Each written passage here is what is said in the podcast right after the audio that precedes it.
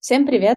С вами снова подкаст «Научили», и мы вместе с Аней. Сегодня у нас в гостях Мария Титова. Она, в общем, блогер, основатель проекта «Преображение», про который мы обязательно сегодня поговорим, и также преподаватель и партнер в проекте «Инспире». Собственно, наверное, для тех, кто вот там не, не все бренды знает, да, здесь самое важное, наверное, что Маша много лет преподаватель по математике в, для, собственно, школьников, для, для сдачи экзаменов по ЕГЭ. А сегодняшний подкаст я очень хотела, чтобы мы с Машей записали. Наверное, расскажу коротко, почему. У Маши, во-первых, я считаю, что это вот, знаете, это, это очень неожиданно, потому что, вот, ну, особенно если вы нас слушаете, загляните обязательно видео, посмотрите, Маша красотка, э, на нее очень приятно смотреть и слушать я не очень много жизни знаю настолько проявленных людей. И это в целом, да, просто вот как бы выдающаяся черта человека, и как минимум про это интересно поговорить, потому что сейчас все вокруг трубят о том, что такое проявленность и зачем она нужна. мне вот прям очень будет интересно с Машей поговорить про эту часть. Особенно в ключе того, что это Маша сама преподаватель по математике для школьников. Ну, мы ожидаем преподавателя по математике очень стереотипного. Интересный путь, что она начинала как самостоятельный преподаватель, потом, собственно, ушла в партнерство, э, в более крупную школу. И это тоже вопрос, да, для многих, а вообще идти одному, идти с другими. Вот про это мы тоже сегодня будем говорить. И про проект преобразования. Потому что мне кажется, что это очень-очень интересный проект, который она делает, который как раз вот такая... И когда ты изнутри начинаешь реформировать какую-то систему вокруг себя, делая то, что ты можешь на текущий момент. В общем, это я так коротко рассказала про Машу. Маша, привет! Привет, и очень приятно про себя послушать со стороны и посмотреть вообще чужими глазами на себя. Это про проявленность, это прям невероятно приятно. Спасибо большое, Ален. Хочется начать с первого, наверное, вопроса сразу к тебе. Преподаватели обычно, да, если взять такую, знаешь, шкалу социальной сети преподавателей, то они обычно на разных сторонах. Уж тем более я говорю про активное ведение социальных сетей. На самом деле интересно, как ты к этому пришла, и почему именно выбрал вот такой путь через, э, ну, в этой категории через личный бренд?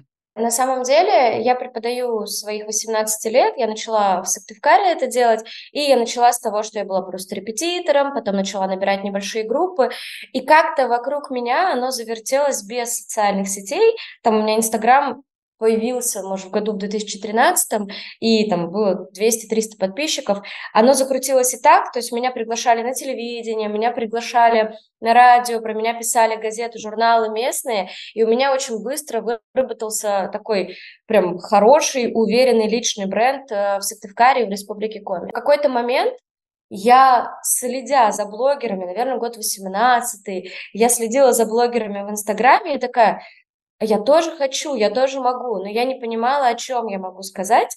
Пыталась зайти с разных сторон, что-то рассказывать про образование в разных странах, какие что-то около образования ходила, а потом просто в какой-то момент я сняла короткий видеоурок, и оказалось, что это настолько было востребовано, оказалось, что это настолько стало интересно детям, тогда этого еще никто не делал, сейчас понятно, сейчас этого в Инстаграме очень много, но дети начали сами просить и говорить, запиши для нас курс, а, пожалуйста, можно мы у тебя будем учиться, и как-то путь меня сам нашел, то есть не то, чтобы я прям пыталась э, открыть свою онлайн-школу, не было такого, просто это какие-то были последовательные логичные шаги друг за другом, и вот в какой-то момент я такой, а, оказывается, так тоже можно, а дайте-ка я так попробую, и оно получается легко и просто, и, конечно же, когда оно идет в руки, почему, ну, зачем от этого отказываться? И что интересно, ведь у тебя же тогда уже было офлайн. Да. А как оно вообще между собой? А, ну, просто особенно, когда у тебя, ну, ты известна в своем городе, у тебя есть своя уже офлайн школа да? Как у тебя вот этот вот переход случился? По сути, ну, у тебя на самом деле через это же пришел масштаб. Как оно у тебя происходило, как ты с этим соглашалась? У меня офлайн школа в Сыктывкаре уже была достаточно большая. То есть, если смотреть на то время, это был крупнейший в республике центр. Ну, у меня достаточно много после меня появилось конкурентов, но как бы получается, что все равно в любом случае это был уже масштаб, то есть это было уже примерно там 300 студентов в год, то есть для офлайн школы там 200 квадратов помещения, это достаточно много. И получается, что в онлайн он входил постепенно, и он сильно деятельности не мешал, просто я начала у себя убирать уроки, я сама вела уроки еще в офлайн в своей школе, я начала делать меньше, меньше, меньше уроков, и в какой-то момент я просто переехала в Москву, оставила офлайн школу, чтобы она существовала самостоятельно, и как бы перешла работать только в онлайн, то есть это был плавный, постепенный переход от того, что я понимала, что вот этим я не хочу заниматься, это держит меня на одном месте, а онлайн позволяет быть, существовать вообще в любой точке мира. Маш, скажи, пожалуйста, а как у тебя вообще э, произошел вот этот переход из э, преподавателя в такого ну, коммерческого репетитора? Э, я, я понимаю, что вот иногда, когда преподаватель в школе, он к нему приходят даже сами его ученики или родители, говорят, ну, позанимайтесь с моим мальчиком, с моей девочкой. Вот этот переход в то, что у тебя прямо свой курс, и ты продаешь, как он у тебя происходил вообще? Училась ли ты продавать? Было ли для тебя это сложно? И как ты это, если сложно, преодолевала, разрешала себе? что, ну как, как вот это, как у врачей и учителей, но вы же вас учили нести, это же служение, а как-то вот продавать, ну надо же помочь детям. Как у тебя это происходило? Мне кажется, сильно повезло в том, что я не работала в школе. И на меня не наложился вот этот отпечаток какой-то, то, что ты должен это делать просто потому, что ты хочешь дарить знания миру, и богатый учитель это стыдно, знаете. У меня есть одна подписчица в Инстаграме, которую я регулярно от себя отписываю, это женщина, которая лет 70 или 80, и она мне все время пишет в директ, Маша, Кого вы обманываете? Вы делаете все ради денег. Что? Вы хотите кого-то... Да кого вы обманываете? Постоянно пишет. Я, я ей пишу, женщина, я не хочу вас беспокоить, давайте я вас отпишу от себя. Я ее отписываю от себя, она обратно подписывается и продолжает следить и триггериться. И вот тут, слава богу, что правда этого не было, и мне сразу нужно было продавать, чтобы платить за помещение, которое я снимаю. То есть я как-то а, как у многих предпринимателей, у меня отключен фактор э, риски, э, оценивания рисков, и я просто такая, ну, прям, там разберемся потом, что будет, и поэтому ты уже сам себя загоняешь в ситуацию, когда ты вынужден продавать, но в онлайне, когда я пришла в Инстаграм, я прям помню, я взяла, значит, консультацию у девочки, у блогерши. Только-только появились сторис, и все еще такие, ой, вообще сторис не нужный инструмент, зачем его все используют, какая-то ерунда. И я беру консультацию, я говорю, мне кажется, я всех достала своими сторис, их слишком много. Девочка заходит ко мне в сторис, а их там две. Она такая, двумя сторис ты всех достал? Я говорю, да. Она говорит, поверь мне, ничего страшного от того, что ты две штуки выложила. Ну, то есть это был, опять же, такой постепенный, а, постепенное наращивание, и я училась продавать в Инстаграме, но и раньше продажи в Инстаграме, 4 года назад, ты мог просто выйти и сказать, вот курс покупайте, и у тебя его покупали. То есть не было, как сейчас, прогревов, не было воронок, ничего не было. Люди просто покупали, это были золотые времена просто, я была счастлива и богата в это время. Я училась, научилась тоже постепенно, вместе со всеми, мне кажется, с ростом школы, я училась просто просто больше продавать. Да, это как золотые времена, это как доллар по 30, понимаешь? Это вот в ту копилку золотых воспоминаний. Слушай, доллар по 30, а подписчик по 50 копеек. Боже мой, боже мой, ты просто, я представляю, сейчас некоторые просто расплакались, слушают информацию. Ты знаешь, что интересно? А вот как раз была как, вот мы сейчас поговорили про твою трансформацию, да, как преподавателя, предпринимателя, да, и, соответственно, блогера. А вот как раз тогда давай здесь поговорим вот эту часть, которая мне интересна. Была ли у тебя личностная трансформация с этим блогом? Потому что я очень советую, вот, собственно, всем, кто нас слушает, правда, подписаться на Машу и хотя бы пару дней посмотреть. Ну, просто у меня, вот честно, есть вот это ощущение, знаешь, как бы несостыковки какой-то, потому что я ожидаю преподавателя по э, ЕГЭ в сторис, ну какого?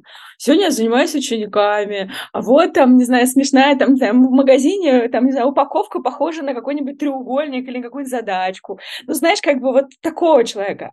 А у Маши там танцы на Ибице, какой-то флирт, свидание, рассказы о том, как она куда-то путешествует, куда она есть. Там настолько яркая, открытая, бьющая вот такой энергии жизнь, что у тебя как бы ты такой, что? Математика? ЕГЭ? А как оно связано? Ну, то есть, как бы это такой разрыв шаблонов. Я понимаю, что на самом деле это и круто, потому что ты выделяешься этим. Но у меня на самом деле тогда здесь два вопроса. Первое, тебе это помогает или мешает? Второе, как ты к этому пришла? И было ли это всегда естественно, или у тебя был какой-то путь? Давай я, наверное, начну со второго вопроса, потому что он, мне кажется, подведет как раз-таки к первому, к ответу на первый вопрос.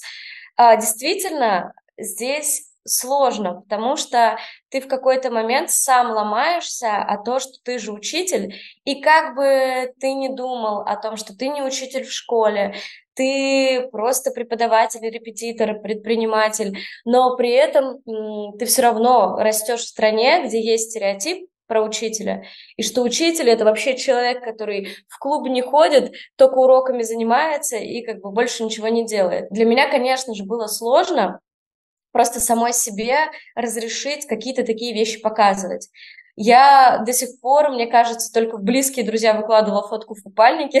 У меня до фотки в купальнике профилей не дошло, поэтому такая, это, это прям долгий путь к тому, что ты что-то можешь показывать чуть больше, чем вот действительно, вот я веду уроки, а я правда много работаю, я много веду уроков, много делаю файлов там и так далее, подписавшись на меня, может быть, года три назад, это бы ты только и видела, что я сижу, м-м, тригонометрия, логарифмы, то есть оно все осталось в жизни, просто я чуть меньше это транслирую. И, наверное, здесь просто важно себя не обманывать.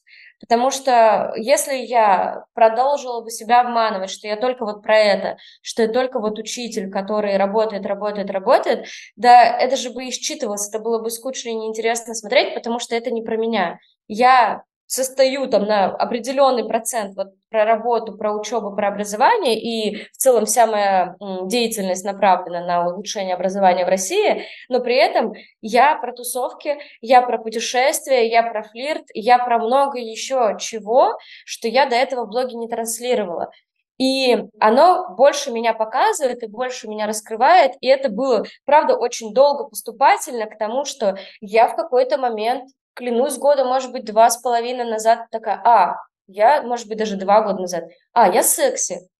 Окей, ну, то есть ты принял это, ты себя увидел другими глазами, и ты начинаешь в это, может быть, иногда чуть больше заигрываться, и, может быть, иногда чуть больше переигрывать в это, потому что это какая-то новая ачивка, которую ты заработал, присвоил себе и такой, а, а я вот так могу, и то есть я могу просто потанцевать в сторис и получить кучу от этого реакций, и это же так приятно, это же такие социальные поглаживания, когда тебе лайки, реакции отправляют. Потом ты такой, ну, то есть то, что умно, это я это знаю со школы, а то, что я красивая и секси, я вот недавно себе присвоила, и, соответственно, начиная с этим играться и начинаю просто себя пытаться в этом поле обнаружить, и вот э, как будто сейчас идет игра, где я себя обнаруживаю в каком-то другом поле, а потом вот мы просто, э, оно все воссоединится в одно и станет понятно, а какая же я на самом деле, и я до этого, кажется, это еще путь, я до этого еще приду практически личный вопрос. Но вот между тем, что ты показываешь свою какую-то личную жизнь, может быть, что ты секси, что ты красивый, и твоей профессиональной деятельностью.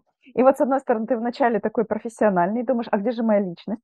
А потом, вот я представляю, я вот показываю, как я гуляю, как я, не знаю, меряю что-нибудь в магазине нижнего белья, я такая, а вдруг просто это будут просто какие-то мужчины на меня подписываться, ставить мне лайки, но это как бы, ну, не про продажи, вот как с этим вообще страхом ты... Ну, это мой страх, я не знаю, был ли он у тебя, чтобы, может быть, ты мне посоветовала, как, это принять, и вообще сочетается ли это то, что могут ставить лайки на красивое и покупать? Ну, и, и тут же, ну, то есть они на то и на то подписываются. Будем честными, мужчины, которые на меня подписаны, плевать хотели на ЕГЭ вообще полностью. Есть те, которые такие, о, блин, прикольно, я что-то там еще математику повспоминал, но никогда в жизни ничего они у меня не купят. Ну, сто процентов, я это прекрасно понимаю. Но включаем тоже логику про алгоритмы Инстаграма. Приходят эти мужчины, ставят лайки, и больше подписчиков, значит, видят сторис. А раз больше подписчиков видят сторис, значит, больше тех, кто могут купить, потенциально могут увидеть эти сторис. То есть это люди, которые в любом случае поднимают охваты, и в любом случае работают на расширение воронки, так или иначе. Потому что каждая реакция на сторис, очевидно, она работает на то, чтобы лучше работали охваты в Инстаграме. И поэтому я на вечеринках, когда ко мне подходят, говорят, да, Инстаграм, я говорю, конечно, у меня после Ибицы подписчиков 40 новых в Инстаграме, но зато сколько реакций, очень приятно, мне нравится все. Ну, я говорю, они реагируют, а дальше уже... И те, кто сдают ЕГЭ, тоже приходят и тоже смотрят. Прикольно. Мне кажется, надо просто сделать какой-то доп. продукт для этих мужчин, да монетизировать не, не демонетизированный объем аудитории. Ну вот я Алене написала, что у меня есть шутка, что у этих мужчин есть дети. такие, ну, э, да, вам нравится, да, вам нравится смотреть на мои походы в рестораны или свидания, но у вас же есть дети. И приход... Вы смотрите, а дети пусть приходят ко мне на курс моя любимая шутка про пап в Инстаграме, что как продать маме, ну, маме ребенка курс. Нужно сказать, смотрите, у меня такое-то образование, я э, столько-то учеников обучила, вот цифры, вот доказательства, вот, смотрите, то-то, то-то, то-то я делаю, вот наша программа. Как продать папе? Сказать, ваш ребенок такой умный, блин, весь вас. Все, папа покупает. Прекрасно. Скажи, пожалуйста, вот тогда вот то, что ты настоящая, да, будем называть это так, да, настоящая в сторис, как ты считаешь, тебе помогает или мешает? Думаю, что в обе стороны работает. Я думаю, что это как и помогает, так и мешает сто процентов, потому что в любом случае это может создать образ несерьезного какого-то преподавателя, и человек, который не разбирается, и человека, который, там, я не знаю, ну, просто плохо разбирается в математике, например, да, и поэтому оно сто процентов есть точно чаты учителей, где мне прям присылали скрины, обсуждали, говорили, коллеги, как вам кажется, это декольте, это перебор или не перебор? Я думаю, господи, как вы скучно живете, если вы мое декольте обсуждаете в этих чатах.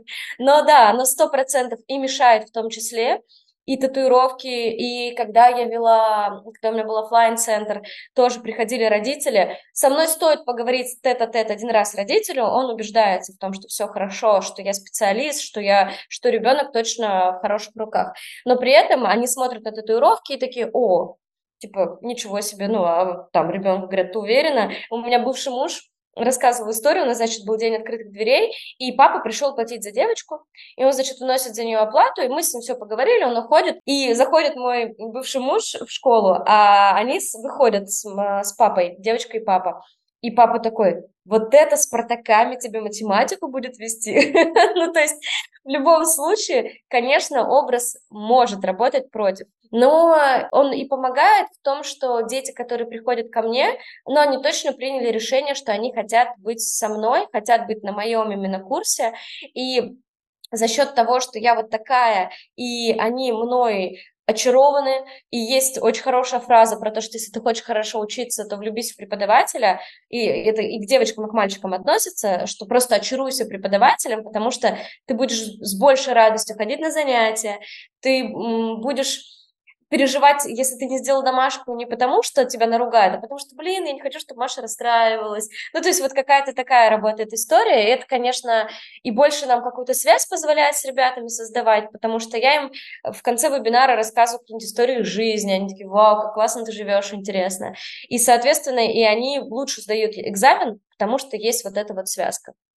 Круто. На самом деле, я думаю, что все то, о чем ты говоришь, применимо вообще любому эксперту, который, по сути, разрушает шаблонные, стандартные, стереотипные установки про, свой, про свою профессию. У каждого они свои. Вот там проблемы, с которыми там, условно, ты сталкиваешься, да, вот какие-то родители не одобряют и так далее, или там просто, в принципе, какие дети не готовы. А я думаю, что они всем присущи, но здорово на самом деле, что у тебя есть вот эта внутренняя опора и сила быть собой, и не пытается, ну, типа, делать вид из себя правильной учительки, да, в то время как ты настоящая, да, и ты как бы живая, это... И мне кажется, в этом гораздо больше сила и энергия, чем следует за толпой. Интересно поговорить про твой, вот, собственно, опыт с Инсперии.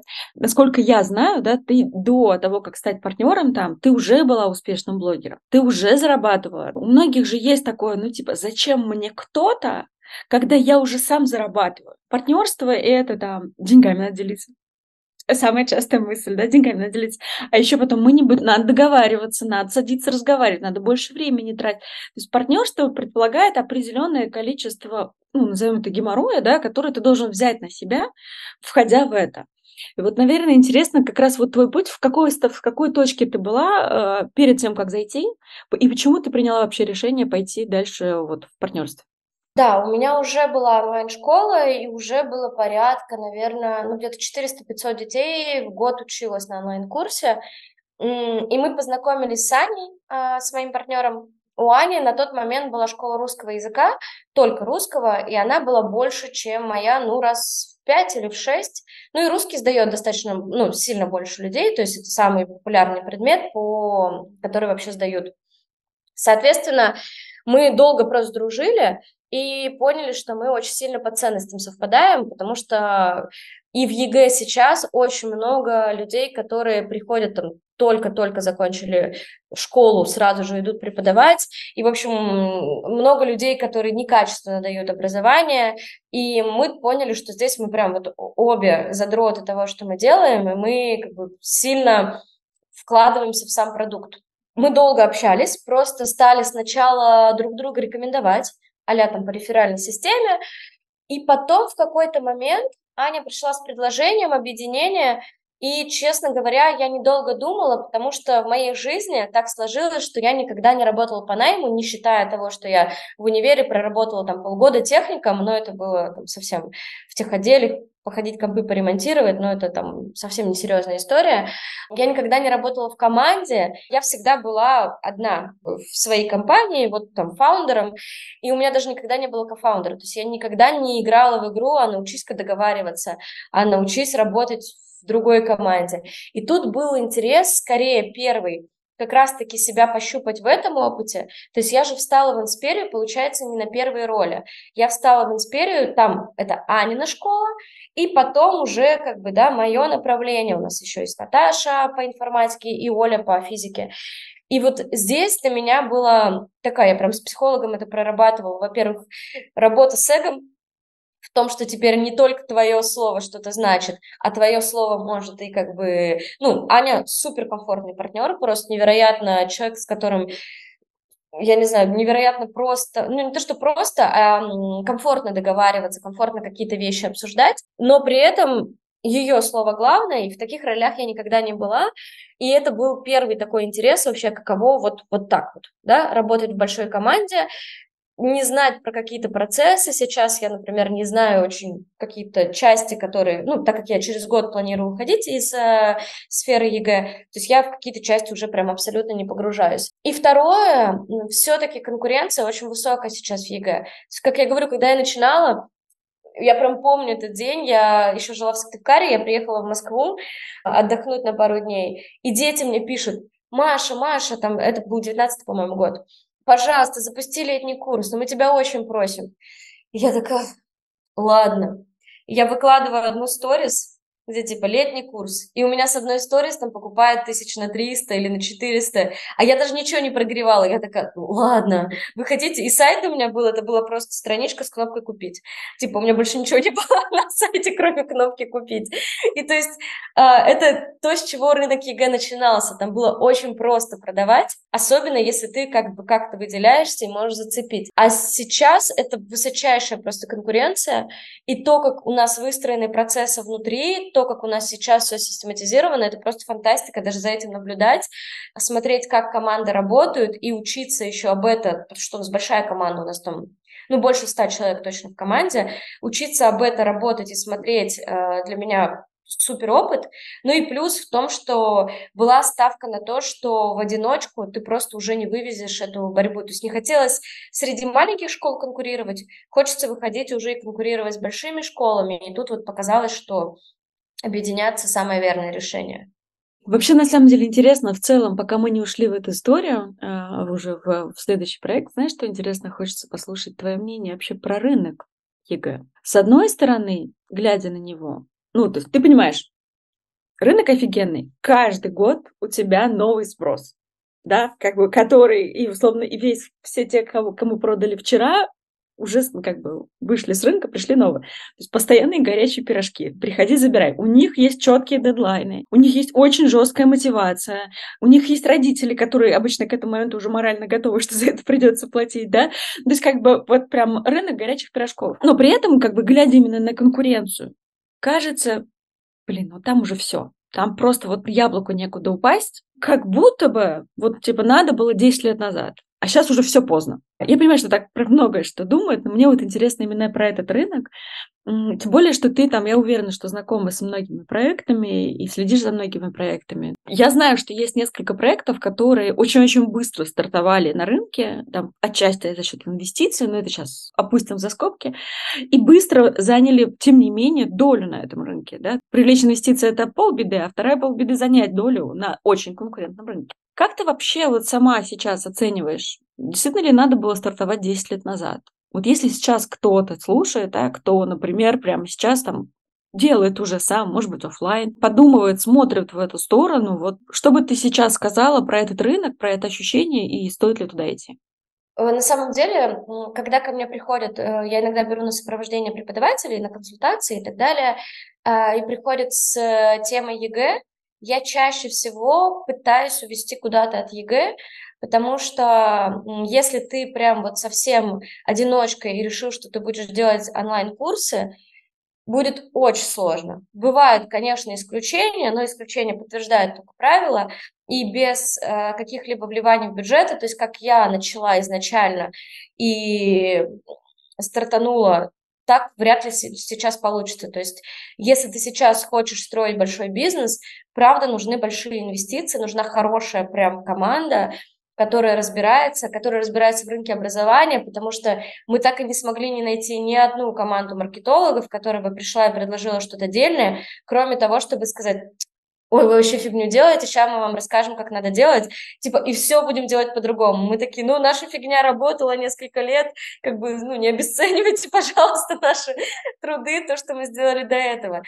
И получается, что нужна прям команда, которая шарит в образовании, которых тоже прям немного, те же таргетологи и так далее. То есть нужно прям, правда, вкладываться, обучать. И даже я, например, знаю проекты, есть одни из лидеров рынка, у них флагманы – это математика и физика, и они берут новых преподавателей, новые преподаватели у них что-то зарабатывают, но флагманы, вот как этот, э, у них фаундер, он и преподаватель математики, так он остается преподавателем математики. И он пытается себя как-то заменить, но при этом, э, ну, вряд ли у него что-то получится, потому что он лицо, и вот на его лицо приходят. То есть если мы, правда, убираем за скобки проекты, которые под большими инвестициями, там, ВКонтакте того же самого и так далее, то я бы, честно, не шла бы сейчас сюда. Я бы шла, может быть, в среднюю школу. Я бы шла, ну, то есть образование достаточно много чем можно здесь заняться. Там есть та же мат-вертикаль, которая сейчас требует достаточно э, большого количества репетиторов. В общем, я бы, правда, шла куда-то в другую историю.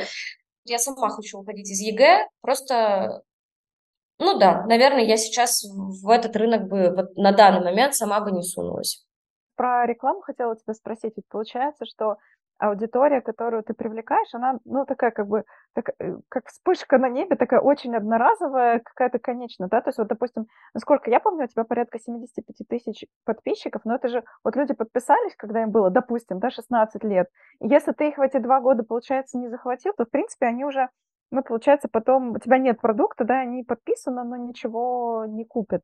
Вот, может быть, э, расскажешь, как ты в последнее время привлекала аудиторию и дополнительный вопрос по рек... Я так все вопросы сейчас про рекламу задам, которые у меня родились. Когда ты пошла же в партнерство, до этого аудитория была твоя. А как потом эта аудитория, чья она была вот у твоего аккаунта? Привлекали ли вы людей как-то платно от проекта на твой аккаунт? Чьими они считались? Было ли такое, что ну все, теперь вот твой аккаунт это наш аккаунт? Или каждый должен был сам тратить деньги на свое продвижение? Ну, потому что если компания тратит, то она как будто бы имеет право на них. Вот как вообще все эти вопросы с э, рекламой ты решал? И как, может, какие сейчас инструменты работают? А, да, начну по порядку. По поводу аудитории, действительно, в лучшие времена у меня было порядка 200 тысяч подписчиков и супер активный аккаунт. Я иногда примерно раз полгода листаю до низа своей страницы, ну, там, до самых времен таких активного Инстаграма, и у меня на посте есть максимальное 18 тысяч лайков. Я плачу над этим постом. И иду обратно. Дай бог, тысячу лайков бы сейчас собрать. Вот, и, конечно же, там тогда аудитория была потрясающе активная, и тогда даже с гивов, э, я в какие-то гивы вступала, у метрошной, по-моему, даже с гивов приходила аудитория, которая смотрела сторис, которая лайкала посты, которая покупала какие-то курсы. Сейчас действительно часть аудитории она абсолютно вообще не живая, и мне кажется, что если им сейчас зайти и напомнить, а вы помните, кто такая Маша, у меня там как минимум половина вообще отпишется, потому что, ну, им не актуально, не релевантно, это правда, в этом большая сложность. То есть, с одной стороны, круто, что аудитория каждый год новая, с другой стороны, получается, что каждый, ну не каждый год, но примерно раз в два года аудиторию нужно обновлять. Поэтому сейчас больше рекламы я бы... Сейчас я вообще не рекламирую аккаунт в этом году, потому что это последний год, и я не вижу смысла сейчас вкладываться, потому что ты вкладываешься все равно в долгу. Приходят восьмиклашки, девятиклашки, которые как бы, ну, я им уже не смогу ничего предложить. И получается, что сейчас я бы, наверное, больше бы привлекала аудиторию как раз-таки на YouTube. Вот YouTube я веду, и там достаточно органически получается еще делать хорошо, хороший прирост. И в Telegram, то есть я бы сейчас шла бы в какие-то такие каналы, потому что Instagram дико дорого. Не факт, что он вообще будут ему показываться твои сторис. Не факт, что ты заплатил там эти 150 рублей за подписчика, а тебе вообще хоть что-то это принесет. Да, с Инстаграмом сейчас э, сложнее, и, конечно, лучше вообще в другие социальные сети уходить. А по поводу партнерства, да, мы вкладывались. У нас и Яндекс Директ работал, и у нас, ну, изначально вкладывалась школа, с этого года у нас поменялись условия, что теперь я самостоятельно продвигаю. И, ну нет, аккаунт Инстаграма все равно останется за мной, Хотя на самом деле, честно говоря, я подумываю, что не сильно-то он мне и нужен, и я, наверное, бы создала новый уже аккаунт, совсем нулевый, и начала бы там вести, а этот бы отдала школе, чтобы они пользовались ресурсами. Но я сама хочу им отдать YouTube и Telegram, ну, если им нужен будет, чтобы они могли им пользоваться. Вот мы подобрались вот к этой теме. Мы вокруг нее сейчас кругами ходили, ходили. Собственно, ну, для тебя, ведь на самом деле это как бы определенный конец карьеры какой-то, да, там вот у тебя карьера как преподавателя, это, собственно, заканчивается, у тебя начинается карьера там, в другой роли. Прежде чем перейдем в другую роль, давай поговорим, собственно, о вот этом решении. Как ты приняла решение, что ты больше не хочешь быть преподавателем? Конкретно в ЕГЭ. Ну, вообще, сколько времени у тебя это заняло? Особенно, когда ты говоришь, если ты с 18 лет, да, для тебя это прям большой, значимый, важный кусок жизни, то, в чем ты отлично разбираешься. Тем более, знаешь, у преподавателя нету срока годности. Да, там это у балерины, например, есть, да, а преподаватель, наоборот, считается, чем старше, тем мудрее, опытнее, зна- значимее и так далее. Но ты решил уйти. Расскажи. Ой, на самом деле это был э, кризисный такой достаточно момент. Я вообще всегда думала, что, ну, есть какой-то срок того, когда я, сколько я буду преподавать. Скажу честно, я не устала от преподавания, мне нравится. То есть мне нравится работать с детьми, я искренне вижу в этом призвание. Я думаю, что я отдохну и вернусь в роль преподавателя, но скорее в какой-нибудь благотворительный проект, ну что-нибудь такое, где не будет мой заработок зависеть от того, что я что-то веду. Скорее произошло выгорание от того, что я сама себя продаю как эксперта, и по факту я делаю двойную работу. То есть я продаю в Инстаграме, это большая работа, продавать, продавать, продавать, продавать, дико от этого устаешь, а потом ты сделал работу, и тебе нужно еще после этого поработать, потому что тебе еще нужно и курс после этого отвести. И то есть это получается, что такое Э, даже с большой командой это не бизнес, а самозанятость какая-то, что ты постоянно себе просто покупаешь, покупаешь, покупаешь еще какую-то, в смысле продаешь для себя какую-то работу. Скорее, я думаю, что мое выгорание, правда, произошло не от того, что я преподаю, а от того, что я вот бесконечно занимаюсь продажами. Но я всегда себе ставила срок до 35 лет, Потому что я думаю, ну, я не знаю, вот почему-то я придумала в 35 лет и все. Вот сейчас мне 31, а я может, так придумала лет год 3-4 назад, что вот до 35 я преподаю, потом буду чем-то другим заниматься. И мне было прям страшно. У меня был прям вот, когда я про это думала, я думала, а что я буду делать? Я же ничего больше не умею. Я знаю только ЕГЭ, и все, я больше ничего вообще не знаю. И мне было дико страшно, и поэтому вот мысль о том, что у меня еще есть энное количество лет, меня сильно грела. И тут два значимых события, которые я запомнила, которые послужили тому, что что-то не так с тем, что я делаю. Ну, очевидно, что это был долгий обдум... путь, который я обдумывала. Значит, как-то мы э, обсуждали с девочками в чате, ну, Ален тоже есть в этом чате, по поводу того, когда рожать, когда ты предприниматель. Типа, как это подстроить, когда у тебя бизнес.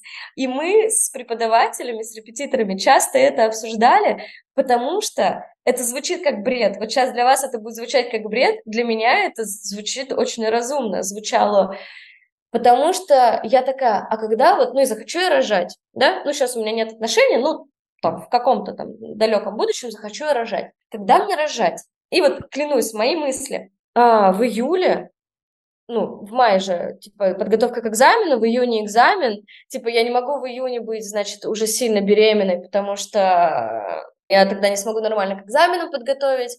А в июле, получается, рожать, но в сентябре же запуск, в феврале, может, я могу рожать.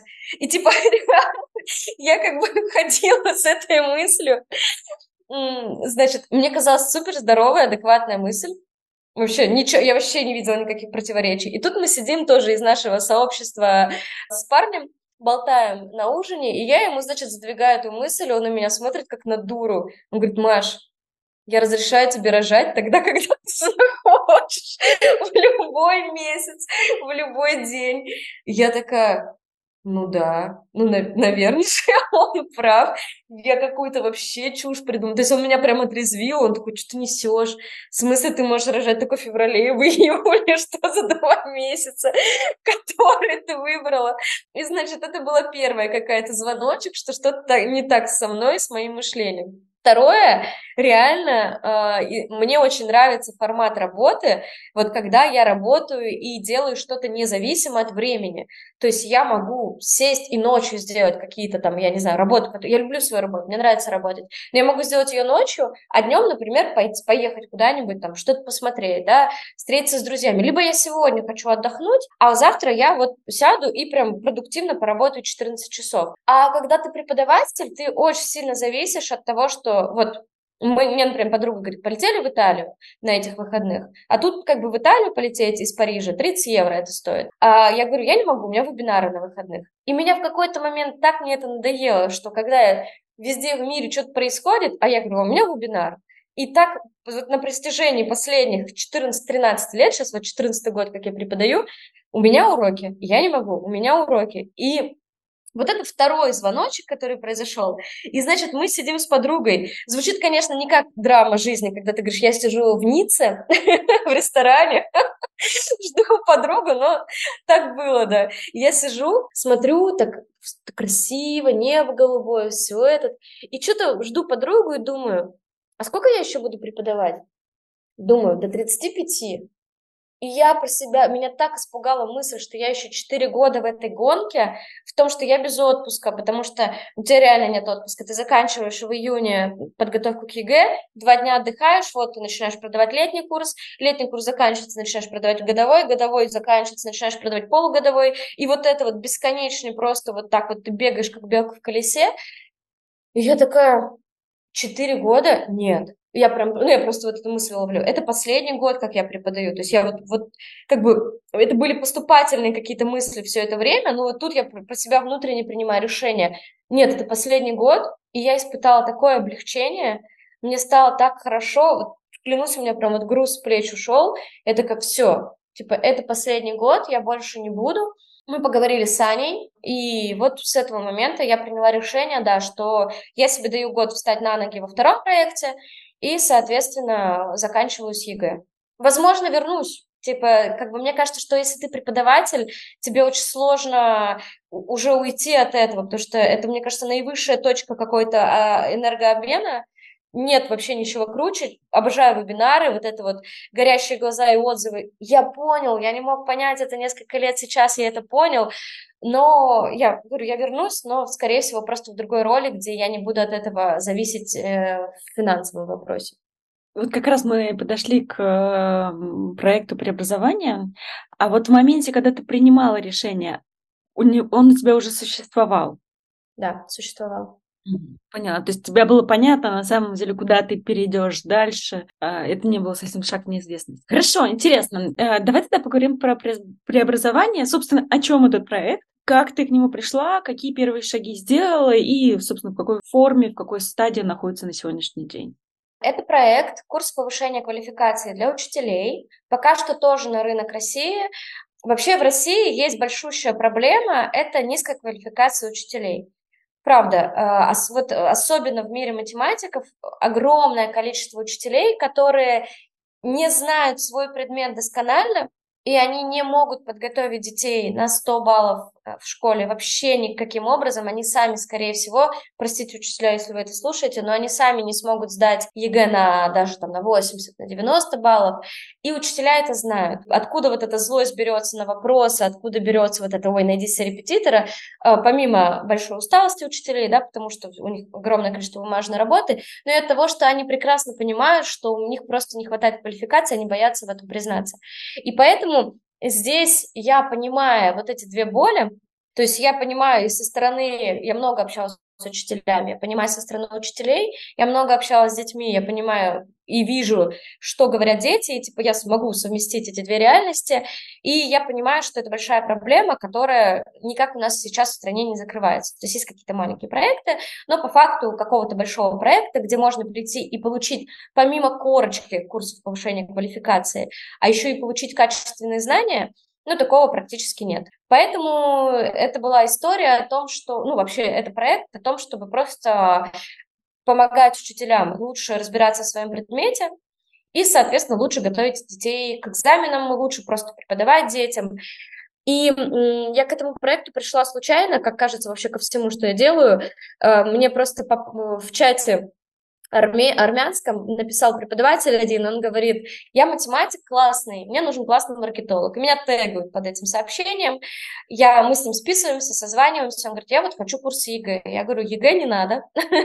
Ну, во-первых, я не могу продюсировать сейчас никакие курсы ЕГЭ, зачем мне самой себе конкуренцию создавать. А я говорю, давайте сделаем курсы для учителей.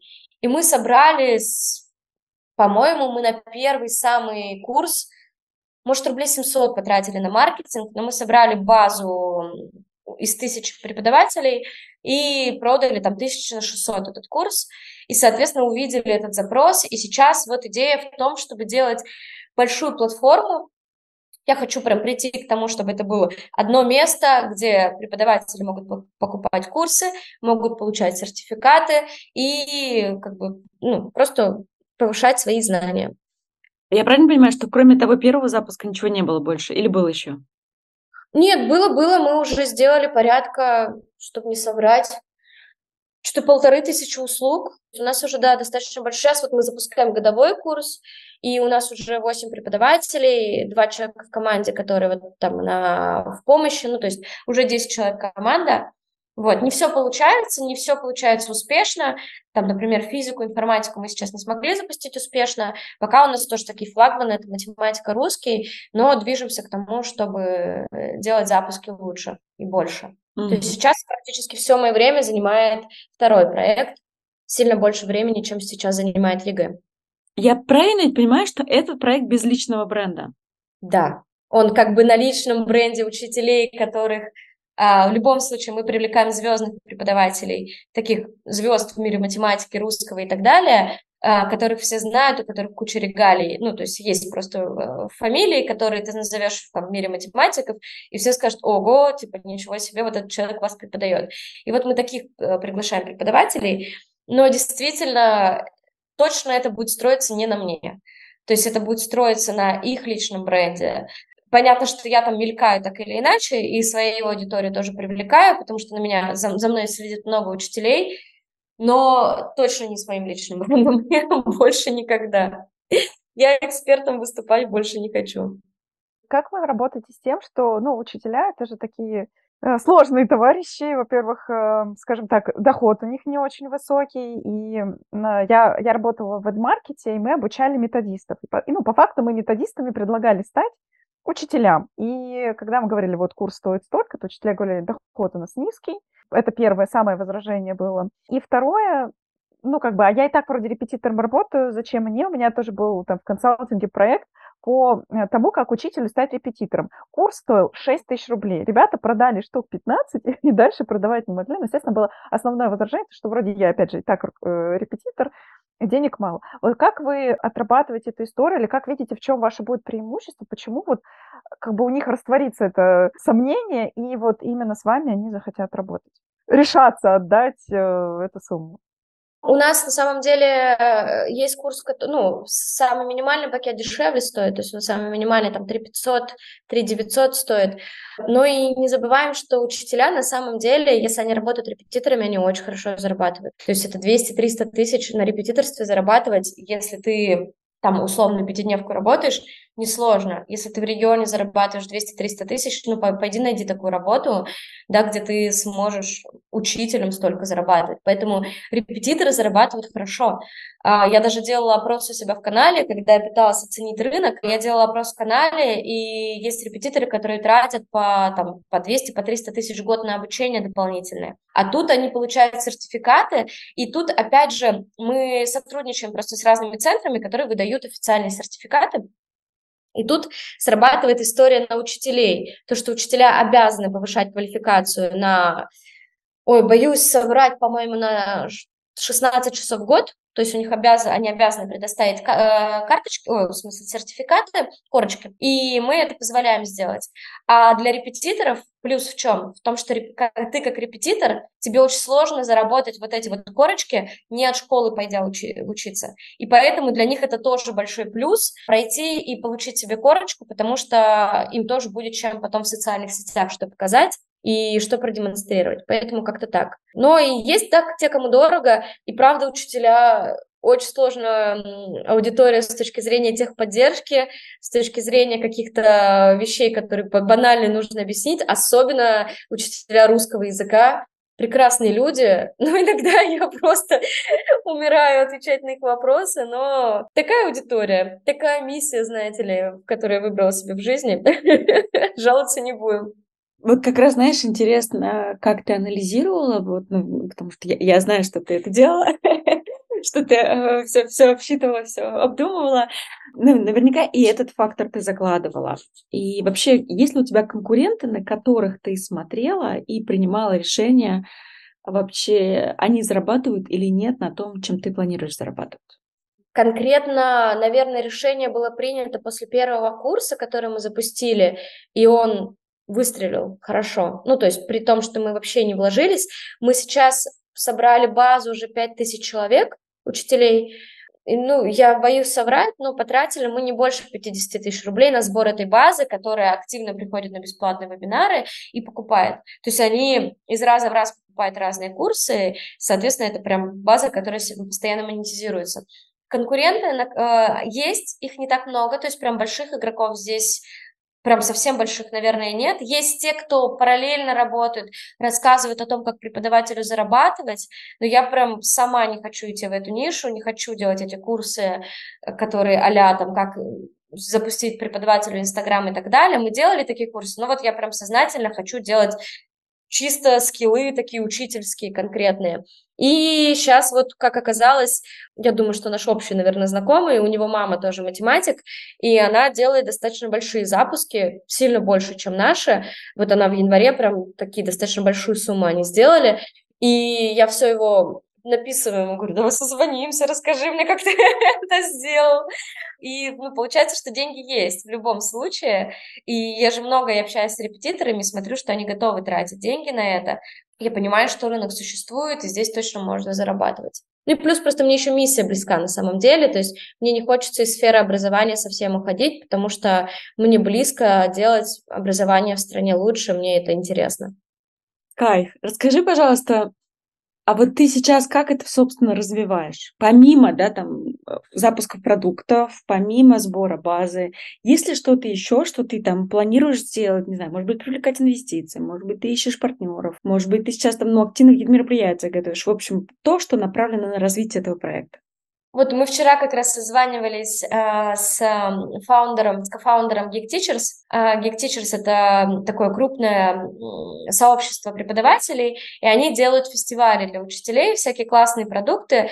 И вот мы вчера как раз созванивались с Ариной и обсуждали форматы сотрудничества, которые мы можем сделать. Вот, наверное, один из путей, которыми я иду, это действительно искать каких-то больших партнеров, потому что сообществ учителей много, и мы не конкуренты друг другу, мы на абсолютно просто усиливать можем друг друга. И вот есть всякие онлайн-доски и так далее. То есть я сейчас вот активно в этой фазе в том, чтобы просто искать амбассадоров бренда, в том, чтобы искать партнеров. Но кажется, вот вчера я пришла к этому осознанию, что я пытаюсь слишком как-то мелкими кирпичиками это выстраивать, а как будто бы стоит действительно заняться поиском инвестиций, и давно я уже об этом знаю, уже полгода я эту делаю презентацию, чтобы пойти к инвестору. Настолько хочу, что у меня уже есть внесенные правки от э, человека, который разбирается, но просто я никак не могу сесть и доделать, поклялась себе на этой неделе доделать. Поняла вчера, что для меня, наверное, лучшим шагом сейчас будет, правда, сделать эту презу, пойти пичить, поднять деньги и уже начать чуть иначе подходить к построению бизнеса, не так, как я это делала раньше, с того, что я что-то мелко-мелко делала, я что-то из этого вырастала, а попробовать, о, окей, я могу построить проект, в перспективе года, двух и так далее, что я могу сделать, и там и хочется и команду набрать какую-то, ну, такую хорошую, и поработать чуть больше в перспективу, чем вот в историю о том, что, о, мне нужны деньги, значит, нужно сделать запуск. Вот как-то так. То есть я скорее сейчас думаю о том, что да, это будут инвестиции. А какая у тебя там роль? Вот хорошо, да, это будут инвестиции, ты при этом будешь запускать не себя, других преподавателей, это все будет без твоего личного бренда. Как ты видишь свою роль? Потому что я уверена, что, ну, как бы, если тебя сейчас будут слушать преподаватели, не все понимают, какую роль в этом случае ты займешь и, собственно, чем будешь заниматься, причем твой, твой будет вклад и задача. На данный момент моя роль в том, что я делаю вообще все абсолютно. Ну, то есть у меня есть два человека, которые помогают, технические специалисты. У меня есть сейчас, вот я беру, взяла девочку, тоже такой разнорабочий, пока можно ее назвать, но хочу из нее растить э, руководителя. Пока что я делаю вообще все абсолютно, от привлечения до рассылок и до, там, не знаю, генерации разных идей. То есть преподавателю только нужно провести бесплатный вебинар и провести сам курс. В будущем, наверное, моя роль, я вижу в том, что, ну, наверное, изначально это будет все-таки SEO, с последующим, наверное, привлечением кого-то, потому что я уверена, что я не самый лучший руководитель. И, наверное, моя роль, я бы хотела в каком-то вот научиться, скажу так, мы, пока что я в ближайшей перспективе вижу свою роль как управление этим всем, и, наверное, свой рост как управленца в том числе, да, набор команды и так далее. Дальше я вижу свою роль в том, чтобы, возможно, просто чуть больше уходить в какие-то партнерства, чуть больше уходить в какую-то историю взаимодействия, то есть что мы можем делать и как мы можем делать что-то лучше, да, опять же, для того же образования. Но мне бы хотелось, чтобы проект от меня работал автономно. Вот, выстроить так это все. То есть, чтобы моя команда могла делать запуски без меня, а я могла делать только какие-то стратегические вещи. Это, конечно, в идеале, но до этого мне самой нужно еще расти и расти. Скажи, пожалуйста, а ты э, упомянула, насколько я помню, что, э, как ты сказала, пока на Россию. Я так понимаю, что у тебя есть какие-то амбиции запустить это все на мировой уровень. Как ты это вообще видишь? Ну, с учетом того, что это как бы российские учителя про, допустим, российскую математику или русский язык. Как это может выглядеть в мировом ну или там в европейском масштабе, например. Честно, это большая работа моего психолога. Спасибо большое Елене за то, что я поняла в какой-то момент, что у меня нет э, никаких э, амбиций на то, чтобы выходить на мировой уровень. Поэтому здесь, слава богу, я подотпустила эту историю с тем, что я правда не хочу быть номер один, а я просто хочу делать хорошо свое дело и как-то ну, действительно влиять на образование хотя бы точечно, потому что повлияв на одного учителя, ты по факту влияешь сразу на большое количество детей, которые у него учатся. Поэтому, наверное, здесь на мир, вот я не хочу делать прям стартап какой-то на мир, у меня идея и возвращение к истокам, и я хочу на самом деле открыть, когда я получу визу талантов, я хочу во Франции открыть образовательный центр программирования робототехники сначала для детей-экспатов, потом уже на будущее для, там, может быть, и французов и так далее, но это будет скорее история такая для души, потому что, правда, Образование – тема, которая мне очень близка и нравится, программирование, все технические науки обожаю, и, соответственно, это скорее будет история, что у меня будет какое-то место, куда я могу прийти, где я могу посидеть, поделать свои дела, и, и что-то происходит. То есть есть эти дети, которые учатся, есть эти глаза, которые горят, и я вот смогу за этим наблюдать. Ну и плюс, опять же, делать какой-то бизнес уже и зарабатывать не в рублях, что сейчас все равно, живя не в России, крайне важная история. Во-первых, это забавно, то, что, получается, ты возвращаешься к своему первому офлайн центру просто уже в другой роли. Видимо, тебе тогда было очень хорошо, раз, раз хочется к этому вернуться. Наверное, тогда вопрос, с учетом того, что есть планы пожить не в России, Зачем тогда делать стартап в России? Это же, ну, понимаешь, начнем с того, что просто физические документы, люди, оплаты, налоги и все остальное. Ну, просто это же технически организовать все это, находясь удаленно, не самая простая задача. Плюс деньги в России, да, соответственно, риски в России. Почему вот такую схему ты для себя выбрала? бьешь прям по больному. На самом деле, здесь, наверное, потому что так как я ухожу из той сферы, которая мне приносила стабильный доход долгое время, мне нужно, во-первых, достаточно быстро все-таки прийти к такому же, а хотелось бы, конечно, к большему доходу. И если я, например, открываю какой-то стартап в Европе, в Америке, неважно где, чтобы я пришла к нужному мне доходу, должно пройти большое количество времени, да, то есть как минимум пойти поднять деньги на рынке, в котором я вообще никогда, ну, то есть на таком этапе будет очень сложно, и условно я себе посадив на зарплату в 2000 евро, ну, как бы я тут не проживу. И получается, что это первый чисто такой ответ в том, что мне нужны деньги. Наверное, это первый ответ, а второй ответ мне все-таки очень сильно правда, близка эта тема, понятно, мне очень понятно российское образование, у меня, правда, про него очень сильно болит, и мне бы хотелось ну, как я могу, ну, каким-то образом на это влиять. Поэтому кажется, что это и самый простой, и самый для меня близкий сейчас путь. Но, говорю, есть планы на то, как зарабатывать деньги в Европе. Пока что так и дико неудобно, потому что я страдаю с этим выводом денег бесконечно, но ничего пока лучше я не придумала. Спасибо тебе огромное. Ты знаешь, мне очень нравится, что все, что ты сейчас говорила, в этом было очень много такой уверенности легкости, твердости. Со стороны может показаться, ой, да ладно, что там, ну, там, блог вела, ну, продавала, ну, сейчас стартап делает. А в реальности мы же все понимаем, что за каждым этим стоит огромная работа, огромное сопротивление, там, какие-то большое количество неудач. Это же не, э, это именно вопрос того, как мы на это смотрим и как это преподносим, да, и вот э, я прям тебя слушаю и понимаю, что мне прям, знаешь, вот я тебя слушала, мне было легко на протяжении всего разговора, потому что вот я, я понимаю, что ты так сама чувствуешь, ты, э, ты эту сторону, условно, своей жизни подсвечиваешь, это круто. Наверное, знаешь, хочется у тебя спросить, а где ты черпаешь сама знания, энергию, ресурс, вот это развитие, потому что, да, мы же понимаем, что неважно, там, будет это проект без тебя, значит, у тебя будет больше развиваться софты, да. У тебя, пока ты сейчас продаешь как личный бренд, значит, у тебя, ну, опять-таки, все равно тоже софт-скиллы нужны, да. Тем не менее, все равно ты там должна развиваться как предприниматель, управленец и так далее, да. То есть ты еще харды тянешь. Какие твои основные источники? Может быть, книжки, может быть, курсы, которые ты прошла за последние несколько лет, которые тебя прям вдохновили, ты такая, о, круто. Мне кажется, что я лучше всего учусь об людей. То есть я понимаю, что ну, я читала и много книг, и там смотрела курсы, проходила какие-то обучения, но правда лучшее, что на меня лучше всего работает, это когда у меня есть конкретный запрос, я прихожу к конкретному человеку, либо к нескольким людям, которые могут подсветить мне э, решение проблемы, и когда от чужой опыт, мне кажется, вот я учусь лучше всего.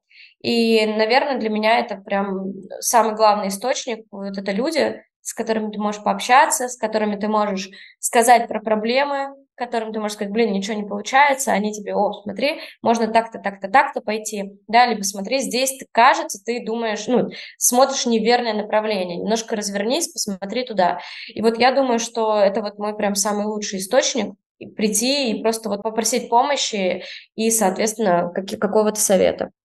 Маш, а где можно найти, ну вот, или где ты ищешь таких людей, которые, ну, не только скажут, там, Маша, ты молодец, это, ну, как друг, а вот, может быть, как-то подсветят э, бизнес, э, с, с точки зрения бизнеса, все ли идет правильно, или не, Маш, не надо туда ходить, там, там плохо, или иди, иди, все хорошо. Мне на самом деле очень повезло, наверное, из-за того, что, во-первых, у меня я очень легко знакомлюсь с людьми, я могу любому человеку, который мне интересен, написать, а за счет того, что у меня развиты социальные сети и понятно, чем я занимаюсь, люди очень часто откликаются. То есть я знакомилась просто с какими-то невероятными людьми, просто потому что ну, у меня прикольная страничка в Инстаграме, и опять же здесь мой образ работает сильно на меня, потому что на меня подписано какой-то момент ты натыкаешься, смотришь, кто на тебя подписан, и там лайкает твои истории, и думаешь, ого, здравствуйте, а я за советом так как к вам обязательно как-нибудь приду. Ну и плюс я еще состою, как и Алена, в СЛП. Это, конечно, просто невероятное место, где можно, ну, СЛП — это сообщество предпринимателей, и там очень много крутых ребят, с которыми я тоже очень близко дружу со многими, и ты можешь к ним просто прийти и, и у них попросить помощи, они тебя либо дальше уведут какое-то знакомство, либо как бы сами смогут подсказать. Маленькая паучья сеть, сеть связей. Да, да, абсолютно. Ну, она вроде маленькая, а вроде бы и на как бы на да, всю да, а там как бы ты правила семью рукопожатий, привет. Да, да, абсолютно. Слушай, вот. спасибо тебе огромное. А, вообще прям кайфу, кайфы прям э, я очень хотела с тобой записать, потому что, ну, я говорю, что у меня как раз вот я в самом начале, когда мы делала интро, обозначила те вещи, на которые я вот когда смотрела тебя, думала, блин, вот ведь это интересно, да? Интересно, когда человек ну, ведет свои настоящие, не стереотипные сторис, будучи там в очень ограниченной стереотипами профессии, да, когда человек идет в партнерство, да, когда в целом кажется, что типа, блин, да, зачем, у тебя же и так все хорошо. Когда человек, выстроив карьеру в одном, принимает решение потом пойти создавать вообще на других правилах, не только другой бизнес, но еще построенный на других правилах, да, это по сути, ну, как учиться всему заново. Меня очень вдохновляет то, как ты это делаешь. Я очень рада нашему знакомству, в общем, и поэтому я очень хотела сделать с тобой подкаст, чтобы поделиться тобою с другими участниками. А я хотела сказать, что этот, вот этот подкаст обязательно смотрите с видео. Маша такая вот лучезарная светится, и знаешь, как это ты там что-то, когда Кашпировский надо было что-то подставлять, чтобы заряжалось, да, вот мне кажется, здесь надо свои бизнесы или там аккаунты вот подносить, и Маша их зарядит там, не знаю, если вы потеряли там интерес к своему бизнесу, если вы не знаете, что делать дальше, вот смотрите подкаст, заряжайтесь, все у вас будет после него хорошо, вот. Спасибо большое, девчонки. С вами невероятно приятно разговаривать и такая невероятно теплая, приятная энергия. Я очень э, благодарна за приглашение. Очень рада была с вами поболтать. А я напоминаю, что у нас есть телеграм-канал «Научили», в комментариях, собственно, к которому можно задать вопросы Маше. Если вдруг мы что-то важное, по вашему мнению, не задали, а вам очень хочется спросить, мы, соответственно, там в течение недели соберем вопросы и, и там адресуем их Маше, попросим ответить. Ну и, в общем, подписывайтесь, ставьте, ставьте лайки, делитесь этим а, подкастом обязательно с друзьями, со знакомыми, всем, кому это может быть полезно, для того, чтобы больше людей развивалось и искало новые источники вдохновения, развития онлайн-образовании через таких классных людей, как Маша. Все, всем спасибо, пока-пока.